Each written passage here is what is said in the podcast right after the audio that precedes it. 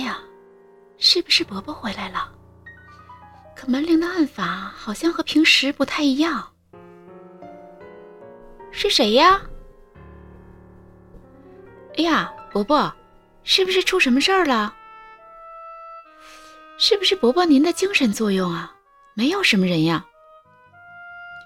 哎，我看见那里站着一个黑黑的东西，像个影子似的。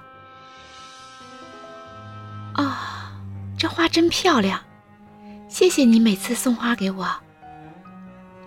哎，我在这里等你，正是想告诉你这件事儿。怎么说呢？我感到好像是在做噩梦似的，而且看上去过堂伯伯好像对昨晚发生的事情一无所知。早晨他看到乱七八糟的书房，还吃惊地喊来警察，折腾了好一阵子。明明是伯伯自己辟的带泥的脚印，却很害怕似的说：“这肯定是外面进来的窃贼踩的。”哦，没说过。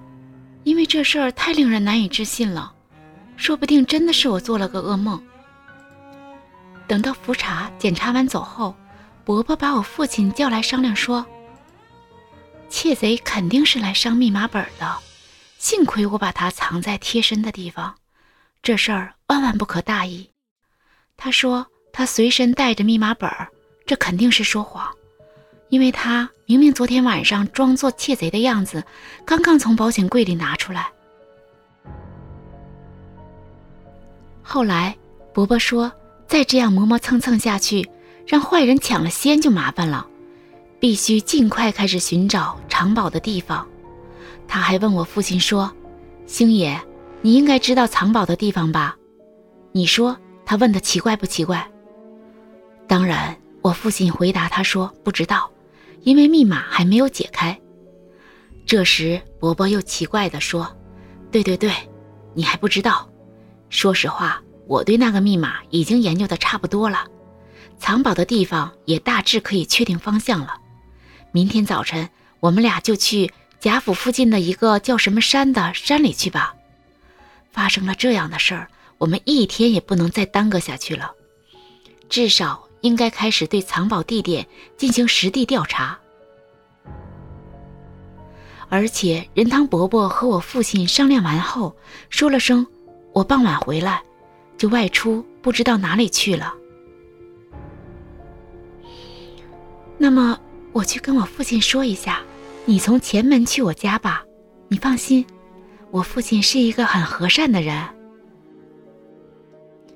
啊，是谁站在那里？这是什么地方？你是谁？为什么把我带到这里来？放我回去！放我回去！哎，怎么你，爸爸，你怎么会在这里？哎呀，那有村，有村，你在哪里呀？快！快来救我！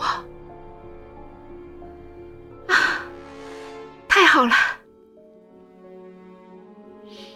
得救了，得救了，得救了！